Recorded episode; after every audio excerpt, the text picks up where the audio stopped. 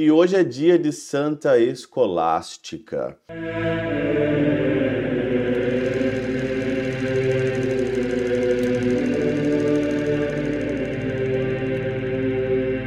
Em nome do Pai, do Filho e do Espírito Santo. Amém.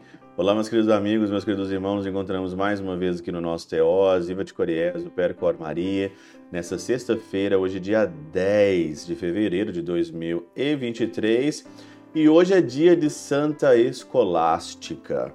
Santa Escolástica, ela é a irmã gêmea de São Bento de Núrcia, o famoso São Bento da medalha milagrosa aí, né? Da nossa oração poderosa que eu rezo sempre, né? Ó cruz sagrada, seja minha luz, não seja o dragão meu guia.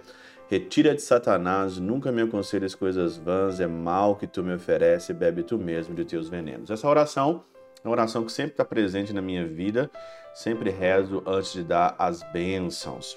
Santa Escolástica, irmã de São Bento, ela sempre desde jovem queria viver a santidade. Santidade por mortificações austeras, mortificações fortes que ela fazia. E também a característica principal de Santa Escolástica era o seu diálogo espiritual com o seu irmão São Bento. Assim como Santa Teresa de Ávila tinha os seus é, diálogos espirituais com é, São João da Cruz, ela também tinha com o seu irmão São Bento. E uma vez ela pediu no mosteiro que Bento, seu irmão, ficasse com ela naquela noite, conversando mais. E Bento então falou: Não, eu tenho que ir embora, eu vou embora, tenho que ir embora, tenho coisas para fazer. E aí então Santa Escolástica rezou a Deus pedindo que é, desse um jeito ali de o irmão dela ficar. E na hora, alguns minutos depois, conta-se a história que começou uma tempestade. São Bento não pôde ir embora e São Bento então virou para sua irmã e falou: O que você fez?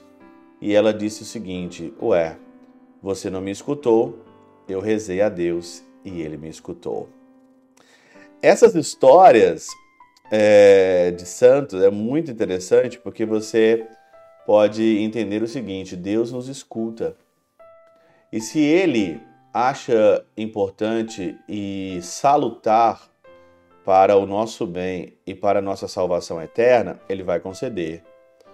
Se não é para nossa salvação, se não é se não está dentro da pedagogia divina do jeito que Deus trata conosco, ele não vai dar. E nem vai permitir, com certeza. Mas ele pode permitir se é para nossa salvação, se é para o nosso bem, se é para a elevação da alma. Por isso que milagres acontecem. E o evangelho de hoje, de Marcos, capítulo 7, versículo 31 a 37, fala sobre um milagre. Jesus então encontra ali então um homem surdo que estava com muita dificuldade de ali ouvir, estava com a mão também ali estava todo estrupiado, né, como dizem em Minas Gerais. E ali então, Jesus afastou o homem da multidão, primeiro passo do milagre. Afastou o homem da multidão, colocou os dedos nos ouvidos, cuspiu com a saliva, tocou a língua dele, olhou para o céu, suspirou e disse: Éfata, que quer dizer abra-te. E imediatamente seus ouvidos se abriram, sua língua se soltou e ele começou a falar sem dificuldade. Milagres acontecem, aconteceu na vida de Santo Escolástica, aconteceu aqui no Evangelho, acontece também na sua vida. Mas como? Aí então, o pseudo Crisóstomo na Catena Áurea comenta o seguinte: Tomou o surdo mudo à parte dentre a multidão, para não fazer os milagres divinos às claras, instruindo-nos a rejeitar a vanglória e a agitação Muita gente quer milagre, mas o por trás, o chão onde eles pisam é a vanglória e a agitação. Milagres não acontecem se vangloriando e se agitando. Milagres acontecem na surdina. Milagres acontecem no interior, pois nada pode produzir milagres assim senão quando alguém cultiva a humildade e a modéstia humildade e a modéstia podem curar pela palavra. Humildade e modéstia. Milagres acontecem às escondidas. Milagres acontecem quando nós cultivamos a humildade e a modéstia. Olha para Santa Escolástica. Precisa de exemplo maior hoje, no dia de hoje, que Santa Escolástica sobre humildade e, e, e modéstia? Acho que não. Ele meteu-lhe os dedos nos ouvidos para mostrar que o corpo unido à divindade, bem como a sua operação, era enriquecido pelo poder divino, pois uma vez que por conta da transgressão de Adão a natureza humana caiu em um grande sofrimento e sofreu danos nos membros e nos sentidos.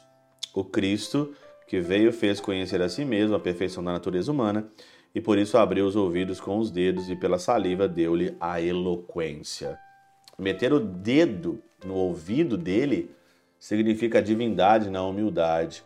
Depois que Adão pecou, nós temos essa solidariedade e muita coisa foi danificada, os nossos sentidos, os nossos membros sofreu danos.